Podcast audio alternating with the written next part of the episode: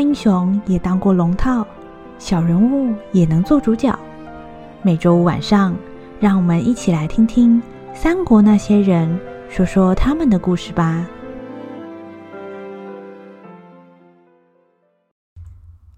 第二十八集：那封密信前篇。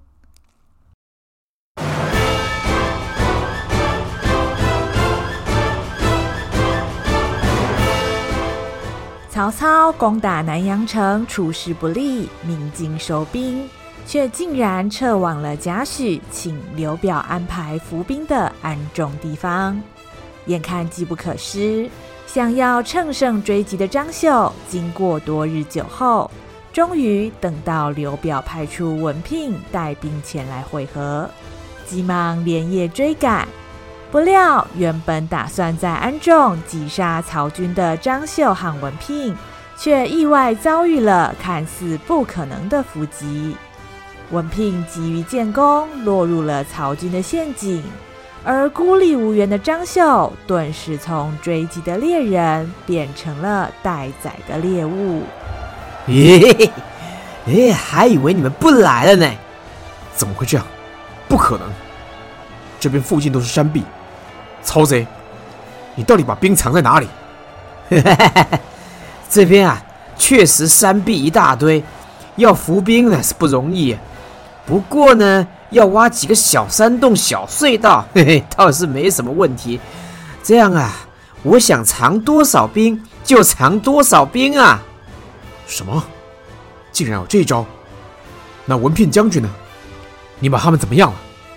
说，你说一开始就追过来那个傻蛋呐，他被我引到森林里面去，现在啊，大概是迷路了。嘿嘿，我看他是来不及回来救你们了哟。可恶，我们中计了，弟兄们，大家快撤！嘿嘿，想跑啊？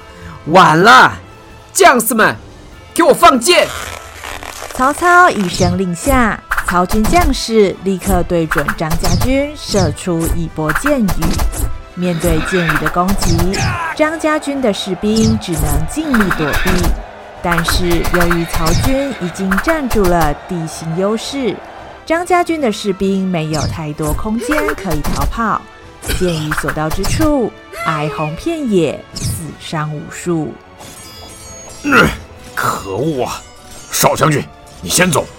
我和张先先挡一阵，雷兄，贾诩先生有请刘表在安众附近安置伏兵，我们再撑一下，说不定一会儿援军就到了呀。哼，敌众我寡，再怎么撑也很难熬过两个时辰。把希望压在刘表的伏兵上，风险实在太大了。少将军，你应该带弟兄们先走，这里交给雷兄和我处理吧。不行，要走，大家一起走，而且四面都是曹军。这样下去，你们会没命的。现在这种情形，如果没人断后的话，别说是我们，全军都会没命的。是啊，少将军，你是张家军的希望，弟兄们的未来都握在你的手里，快带他们走吧，再不走就走不了了。知道了，雷兄、张兄，你们一定要挺住，一定要啊！张绣知道，现在就算豁出性命也无法获胜，眼前只有先保留张家军的主要战力，未来才有希望。于是张绣使开长枪，带领部队杀出重围，快速离开战场。眼看少将军已经离去，雷旭和张宪互相看了一眼。多年并肩作战的默契，不需要言语，已经能够知道对方的心意。呵呵呵，看来我们喋血双雄，今天就要名震天下了。无论如何，一定要帮少将军争取时间。张先，你等下绝对不要留手啊！哈，待会儿杀一个够本，杀两个有赚。这种大买卖怎么能留手啊？我张先什么都吃，就是不吃亏呀、雷旭和张先抡起兵器，大喝一声，带领数十个自愿留下的弟兄，冲向了曹军的战阵之中。雷旭等人毫无保留地向前冲杀，完全不顾自己身上已经多处受伤。他们心中的目标只有一个：多杀一个是一个，多拖一刻是一刻。每一个人都没有后退的意思。雷旭等人这种不要命的打法，仿佛是一团炙热的火焰，随时可以将所有的敌人当场烧毁。但是，虽然众人的信念坚定，却依然无法突破曹军的重重包围。带头的雷旭和张先身上的伤痕血流不止，眼前一阵白一阵黑，手脚也越来越凉。雷旭和张先知道，眼前这一仗就是他们军旅生涯的终点了。唉，唉，唉。雷兄，你怎么样？哼，我会奋战到最后一刻。哼，刚刚连杀二十几个，我赚到啊！想不想在最后赚一票大的呀？赚一票大的？你说曹操？哼，咱们用那一招吧。如果可以一次干掉主帅，敌军群龙无首，他就一定散。少将军，他们就安全了。呵，那一招啊！好啊，那我先上，你可不能失手啊！交换过眼神之后，雷旭转身跳上一匹战马，两手将兵器高高举起，向着曹操所在的方位大声吼道：“无耻的淫贼曹操，我张家军雷旭，今天跟你同归于尽！”杀！雷旭话音刚落，两手挥舞着兵器，向着曹操猛冲了过去。雷旭全力抽打手上的马鞭，战马疯狂地向前奔跑，气势惊人，锐不可挡。这这样就想杀我啊？直直向我冲过来，你是想玩擒贼擒王噻？好啊，我看看是我先被你杀到。还是你先被人射成刺猬啊！曹操眼见雷旭单枪匹马朝着自己一直线跑了过来，认为雷旭想要孤注一掷，决定让他死在乱箭之下。而曹操身边的弓箭手也已经将弓紧紧拉满，箭矢全部对准了雷旭。雷旭的距离和曹操越来越近，二十丈，十五丈。雷旭的马还没有要停下来的迹象，眼见已经到达离曹操五丈左右，曹操的右手顺势向前一指，放箭！一声令下，箭矢齐发，只在一瞬之间，雷旭和坐骑的身上立刻插满了大大小小的箭矢，样子触目惊心。雷旭和战马在这无情的箭雨攻击之下，无法继续向前冲刺。战马悲鸣一声，四只蹄子再也支撑不住，来到距离曹操三丈的地方，就此翻倒在地。哼，真有种啊！不过呢，再快嘛，也是送死啊！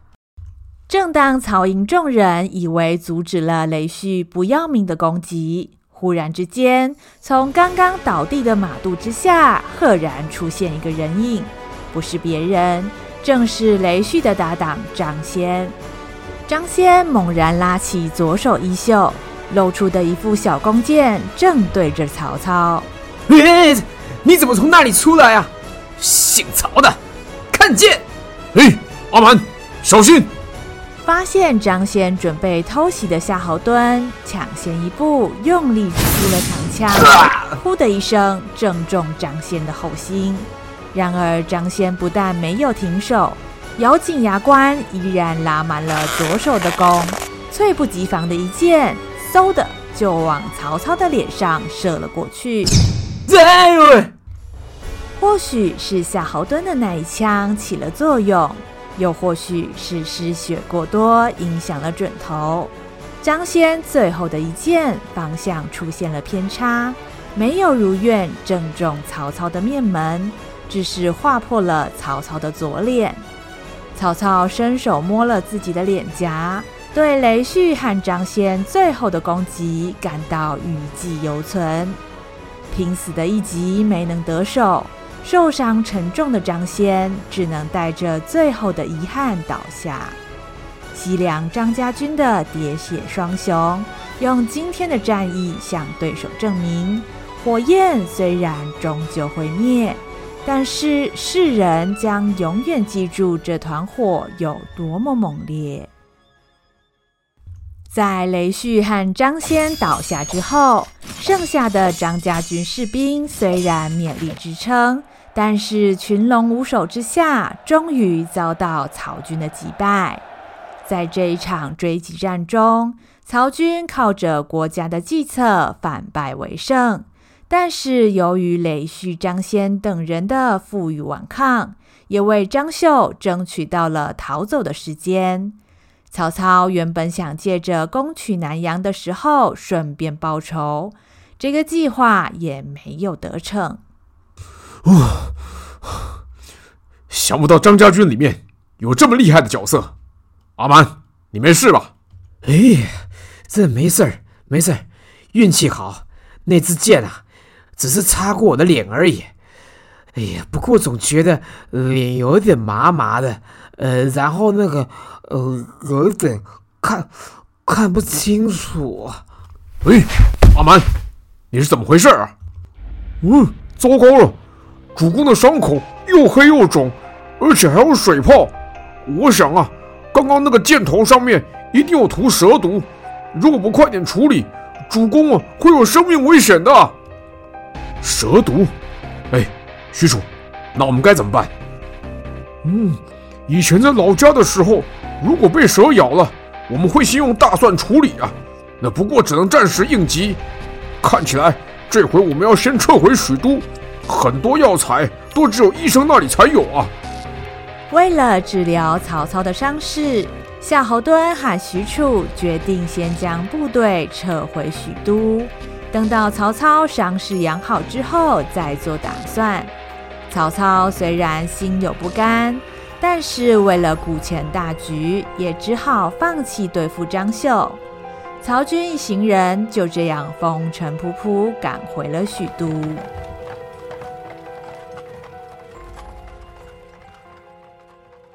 在寿春联合击败袁术之后，曹操前往南阳和张绣作战，而刘备则按照曹操的吩咐，一方面将兵力驻扎在小沛。防范吕布趁机偷袭曹操，另一方面也持续招兵买马、操练部队，以备不时之需。这一天，从徐州来了访客。玄德公，玄德公啊！哦，陈元龙，好久不见啊！哦，是元龙。自从上次徐州一别，有好一阵子没见到你了呀。哎，对啊，对啊，哎，来来来，我这次啊，给你们带来了好吃的特产哦，哎，大家都来试试吧。哎，好，好，好，说到吃啊，就有精神了。哎，陈元龙啊，你带来这个是什么东西啊？哎，怎么冰冰凉凉的？这个哦，叫做生鱼片呐，我花了好大的功夫才批过来的哦。哎，玄德公、二将军、三将军，你们都来试一下嘛。生鱼片。所以这个东西没烹煮过吗？哎，陈元龙啊，你怎么那么奇怪？鱼这个东西呢，要么清蒸，要么大火翻一翻，哪有生了就直接上桌的呀？哎，三将军啊，你这样就外行喽。鱼肉求的呢，就是一个鲜字啊，呃，所以如果你蒸过、炒过呢，那这个肉质啊就走味喽。当年吴王阖闾啊，就是拿这个来犒赏伍子胥的。那你看。啊，这个生鱼片呢、啊，这是晶莹剔透，哎，入口即化哦，而且啊，一点鱼腥味都没有，哎，哎呀，算了算了，我还是比较喜欢吃熟的。哎，陈元龙啊，哪天有机会啊，我炒一盘葱爆猪肉给你，保证你吃了以后啊，就忘记生鱼片了。元龙是生意人，见多识广，我们三兄弟对吃都比较随便，不懂得欣赏这种好东西，元龙不要见怪啊。哈哈哈哈怎么会呢？确实哈，是蛮多人没有办法接受生鱼片啦。那几位吃不惯的话呢，我还要带一些陈年佳酿。哎，这个可对味了吧？哦，这太棒了！陈元龙啊，你可真懂得我张飞的脾气。哎，果然咱们是没白交你这个朋友啊！这几瓶啊，我就全包了。三弟，人家元龙带酒不是只带给你的，你也太没礼貌了。你问过大哥没有啊？哈哈哈！哎呀，大家不用拘束啊，酒哎要喝多少啊是有多少哦。来来来来，干杯干杯啊！好，那今天大家要一醉方休啊！干哦，干杯干杯！陈登和刘备三兄弟把盏言欢，有说有笑。酒过几巡之后，张飞喝得酩酊大醉，被其他的士兵扶回内堂休息。而关羽因为尚有军务在身，也先行告退，回到了工作岗位之上。于是就剩下了陈登和刘备两个人。果然哈、哦，喝酒就是要跟好朋友一起喝才好喝啊！哎，对了，玄德公啊，之前呢，你去投靠曹大人，哎，听说曹大人对你礼遇有加哦，还上表奏请天子封你做豫州牧。哎，我看以后啊，不能叫你玄德公，要改叫刘豫州了呢。云，龙说笑了，曹大人确实对我们不错，不但借我们钱粮兵马。还帮我们争取到了小沛这个栖身之所，但是曹大人究竟奏请圣上封给我什么官职，我其实啊，真的有点记不清了啊。那你就是贵人多忘事喽。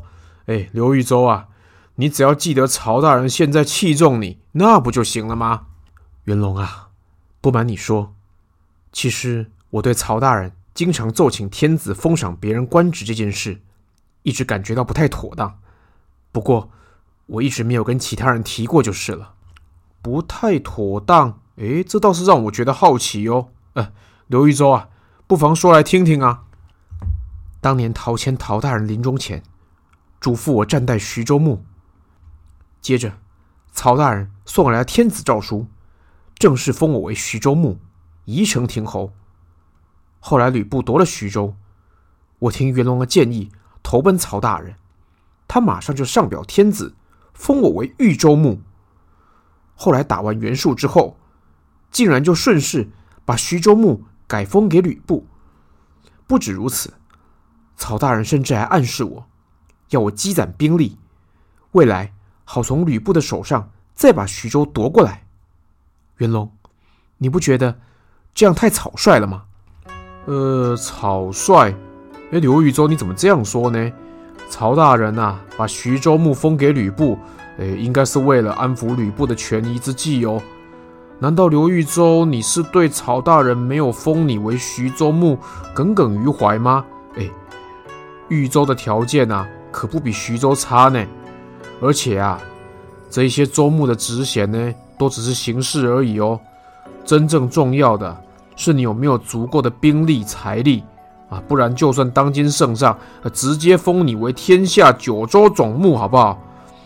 要是没有实力当后盾的话，根本没有办法坐实嘛。加上曹大人又特别交代，我想啊，如果之后刘豫州你要夺回徐州，哈，曹大人呢一定会支持你的。唉，问题就出在这句话上面。如果周牧的职位不是天子和朝廷敕封的，那随便一伙山贼。如果搜刮了足够的兵力和财力，岂不是也可以自己来当州牧吗？要是州牧可以用抢的，那这样曹大人上表天子，敕封各镇诸侯，那还有什么意义呢？或者再说的严重一点，要是天子敕封诸侯失去意义，是不是再过一段时间，诸侯们就不会把天子放在眼里？那这样的话，岂不是要天下大乱了吗？刘备的担忧直指曹操政策上的盲点。原本各州郡的官职都是天子敕封，也就是说，管理各州郡的权力都是建基在汉王朝的体制之上。曹操虽然表面上透过天子的名义分配官职，但是实际上的做法依旧是主张拥兵自重。加上这些封赏大多是口惠不至，久而久之，诸侯们就会慢慢发现天子对于地方的掌控能力不足，而曹操奉天子以令不臣的方针也将失去意义。陈登被刘备问得哑口无言，经商多年，一直信奉实用主义的他，确实没有深入思考过这种做法的矛盾之处。哦，所以照刘豫州这么说，你是不赞成从吕布手上夺回徐州喽？是的，吕布现在是天子敕封的徐州牧，名正言顺，除非他担任徐州牧有特别的过失。被圣上撤换，否则我不应该用武力强夺徐州。一旦任何事情都诉诸武力，那汉王朝的威信就荡然无存了呀！哎，不愧是刘豫州哎，想得这么深。哎呀，难怪曹大人啊会赏识你啊。哎，但是呢，对于你说的事情啊，我有不同的看法。刘豫州啊，不要怪我多嘴哦。我可能啊，不像刘豫州你一样读过圣贤书。我们陈家啊，世代经商。我从小呢是抱着生意经长大的，虽然不懂孔夫子那一套哈，但是我们商人很看重的东西哎，就是时机。那所谓机不可失，时不再来啊。吕布啊是个什么样的货色啊？相信刘豫州呢，你也很清楚啊。像他那样的人呐，根本不懂什么叫经营管理。徐州交到他的手里哦。未来根本没有保障啊！而且啊，徐州的百姓呢，都很想念刘豫州你哦。加上现在啊，你又有曹大人的支持，如果刘豫州想要帮徐州百姓做一点什么，那现在就是最好的时机啊！要是你一直拖下去的话，恐怕将来就会……元龙，大家朋友一场。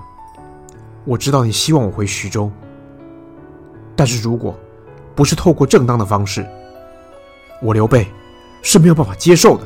哎，这刘豫州，呃，不，玄德公啊，那个元龙，这件事就到此为止，以后就不要再提了。不管陈登如何劝说，刘备就是不愿意用武力去夺徐州。平时平易近人的刘备，一旦遇上了名分和道德的问题，就变成了一块固执的石头。这让陈登伤透了脑筋，左思右想，但苦无对策的陈登，当天晚上便去找了他的父亲陈规商量。嗯，什么？好好一个徐州放在那里，玄德公竟然不要？元龙啊，看起来你这个朋友不是普通的傻。哎呦，可不是吗？现在啊，不但有小沛当根据地，哎。还有曹大人在背后撑腰，哎，这样的大好机会，什么时候还会有都不知道呢。玄德公啊，平时很好说话，哎，遇到这种事情就变得很难沟通，哎，这倒是啊，把我们的计划都打乱喽。嗯，我们陈家在徐州世代经商，最重要的就是人脉，除了跟地方上的乡亲父老交好之外。和州郡长官也必须打好关系。之前元龙啊，你已经取得曹操曹大人的信任，咱们在朝廷里呀、算是有点关系了。如果玄德公再来徐州当徐州牧的话，凭元龙你和玄德公的交情，咱陈家可算是接通了天地线，未来还不财源广进吗？哎，想不到这个玄德公，满脑子都是仁义道德，嗯，这样可有点不好办了。哎，阿爹，那现在咱们该怎么办才好啊？嗯，只凭咱们爷儿俩，这事儿确实难办。我看，如果要达成计划，元龙啊，我估计你可能得跑一趟许都。去请曹大人帮个忙了。